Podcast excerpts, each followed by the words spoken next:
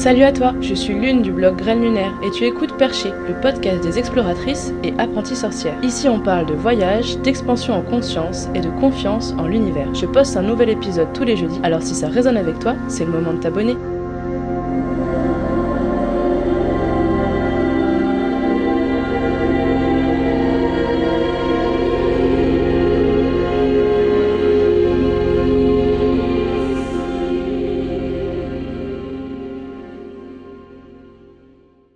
Aujourd'hui, je vous raconte ma première cérémonie d'ayahuasca. En fait, j'ai écrit un article sur mon blog Graines Lunaire il y a longtemps, il y a un an, sur le déroulement d'une cérémonie, en tout cas le déroulement d'une cérémonie à influence Shipibo, telle que je l'ai vécue la première fois que j'ai rencontré la plante, la grand-mère de la jungle, comme on dit. Et en fait, c'est vrai que j'étais pas rentrée dans les détails sur comment moi je l'avais vécu intérieurement. Et on m'a posé plusieurs fois la question, et du coup, je me suis dit que ce serait plus confortable pour toi de me l'entendre le raconter plutôt que de le lire. Le lendemain de la cérémonie, j'avais écrit directement dans mon journal tous mes ressentis. Donc je vais te lire ce passage-là. Mais d'abord, je vais poser le cadre. Du coup, j'ai vécu deux mois et demi dans la jungle au Pérou, pas loin de la grosse ville qui s'appelle Iquitos. Il y a genre deux villes, une route. Sur cette route, il y a plein de choses qui se passent, y compris des camps d'entraînement militaire et aussi des communautés, des centres de soins, tout ça. En rencontrant quelqu'un, je me suis retrouvée dans cette communauté qui avait été construite par un chaman français qui s'appelle Arnaud. Du coup, il y avait plusieurs personnes qui vivaient là et en fait, j'ai d'abord vécu avec ces personnes. Il y avait environ une trentaine de personnes, même si c'est difficile à dire parce que ça tourne, les gens partent, les gens arrivent, les gens reviennent. Tout le monde est libre de ses mouvements. Ça varie suivant les jours. en tout cas, j'ai côtoyé plusieurs personnes pendant tout le temps où j'y étais. Du coup, c'était devenu des frères et sœurs, donc ça fait partie des raisons pour lesquelles je me suis lancée. C'est parce que je me sentais vraiment en confiance. C'est pas comme si je débarquais dans une retraite juste euh, en arrivant au Pérou que je rejoignais un groupe de gens pour euh, faire ça pendant une semaine sans les avoir connus avant. Je pense que moi, ça me ferait un peu bizarre. Clairement, euh, l'ayahuasca, c'est pas un truc à prendre à la légère. J'avoue que j'avais un peu les chocottes. Du coup, j'avais besoin de me sentir en sécurité et grâce à cette communauté, je me sentais assez en sécurité pour pouvoir le faire. J'avais confiance en les personnes qui étaient là, qui avaient déjà tenté l'expérience, et j'avais confiance dans le chaman. Peu de temps après, j'ai fait une autre cérémonie d'ayahuasca dans un autre endroit avec d'autres personnes et avec une autre chamane. Là, c'était le dark side de l'ayahuasca, quoi. C'était vraiment l'enfer, et j'ai mis plusieurs semaines à m'en remettre. J'ai chopé des trucs qui pompaient mon énergie. Si jamais vous êtes tenté par l'expérience, je vous conseillerais de vous rendre d'abord sur place et de prendre la température, de prendre le temps de connaître la jungle, parce que c'est déjà un truc de ouf en fait de vivre plusieurs jours dans la jungle. C'est bien de s'acclimater avant de se lancer dans des expériences shabadiques. La jungle en soi est shabadique en fait. C'est vraiment une énergie sauvage qui remonte dans les jambes, quelque chose d'assez lourd. Arriver dans la jungle péruvienne pour faire une cérémonie d'ayahuasca sans jamais y avoir passé euh, du temps, c'est hyper violent quoi. Ça s'est passé dans un temple,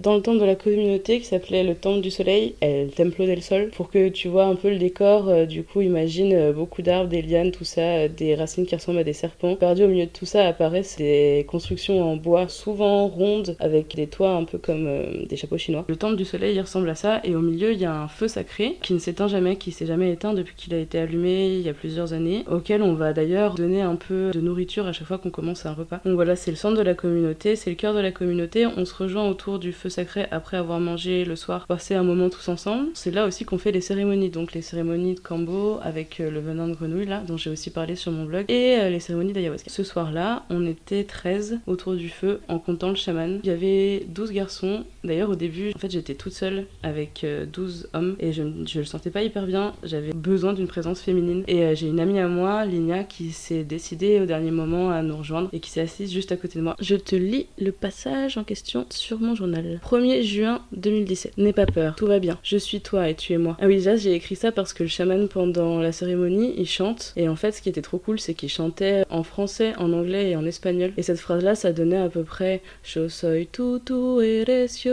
Mm, je suis toi et tu es moi.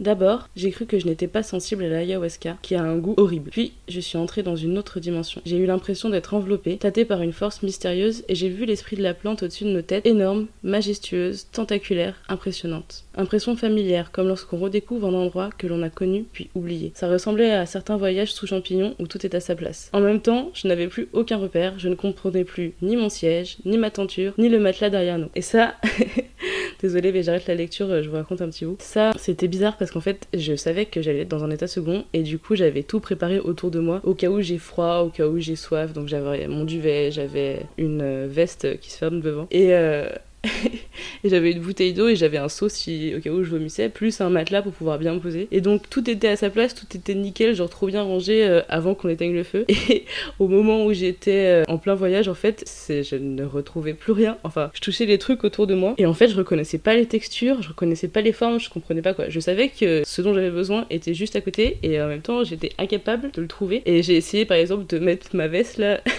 ma polaire. Et en fait, euh, clairement, genre, euh, j'arrivais à mettre une manche, mais c'est tout. Et j'arrivais pas à trouver l'autre manche. Ça a duré un moment. et je me barrais toute seule dans mon coin. Alors, où est-ce que j'en étais? Je n'ai pas vomi ni crié, contrairement à Fran qui avait beaucoup de choses à faire sortir. Parfois, j'étais inquiète pour lui, en pleine compassion, mais la plante me répétait de ne plus avoir peur. Arnaud chantait, et je me souvenais que c'était pour son plus grand bien. J'ai vécu et compris plein de choses que je connaissais par principe, mais que j'avais du mal à intégrer dans ma vie quotidienne. Nous sommes tous complets, parfaits et connectés. C'est la vie qui se vit à travers nous. Tout passe comme le vent. Seule la présence reste. J'ai peur depuis toujours, ce qui me rend malheureuse. J'ai peur, alors je suis sur mes gardes, dans ma carapace. Ce qui influence négativement ma vision des choses m'empêche de profiter de l'instant présent et d'être moi-même. C'est en s'acceptant tel que l'on est que l'on aide les autres à faire de même et à être bien. Je cherche toujours un sentiment de sécurité alors que je n'ai rien à craindre. Tout est possible et en même temps tout se passera comme ça doit se passer. La peur est l'opposé de l'amour et de l'amour j'en ai ressenti beaucoup, surtout pour Simon, Ligna et Santi. J'avais envie de les toucher, j'avais envie de les embrasser, leur faire l'amour par la pensée. J'ai pensé à ma famille et à mes amis et j'ai été submergée d'amour Il me manque, mais je laissais s'envoler ce manque dans un soupir. J'ai beaucoup soupiré, baillé et ri. J'ai dû me lever plusieurs fois pour aller aux toilettes. Mon corps semblait flotter, la lumière dévoilait encore un autre monde et j'ai redécouvert une énorme plante sur le chemin. J'ai croisé Santi, puis Simon. J'étais contente de les voir. J'étais bien avec moi-même et en même temps, quel plaisir de les croiser dans ce monde. Je suis restée le plus longtemps possible assise dans le cercle, mais j'avais froid et j'étais fatiguée. Quand je me suis allongée et que j'ai plus ou moins réussi à me couvrir, j'étais en pleine béatitude. Je me sentais bercée dans les bras de l'esprit de la grand-mère qui me disait de ne plus avoir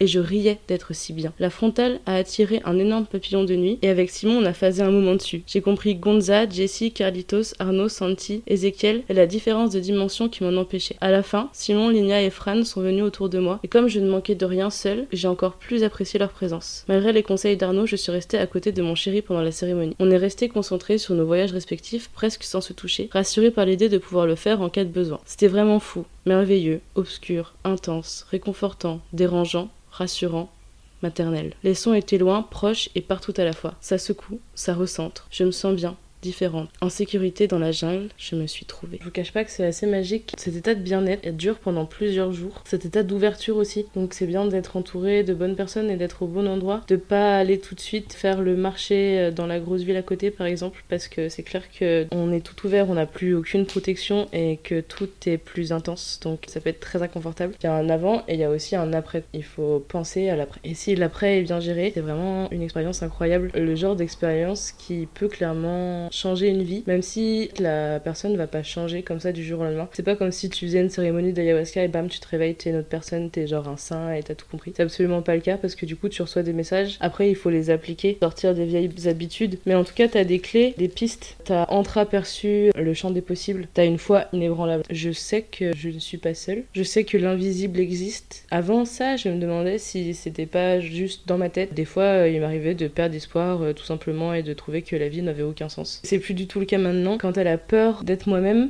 c'est quelque chose sur lequel je travaille tous les jours. Mais en tout cas, c'est clair que ça a été une prise de conscience. C'est marrant hein, parce que j'ai peur d'être moi-même, parce que j'ai peur que les autres me repoussent. C'est hyper euh, bateau, c'est hyper simple. C'est le cas de pas mal de gens. Je l'avais pas du tout conscientisé.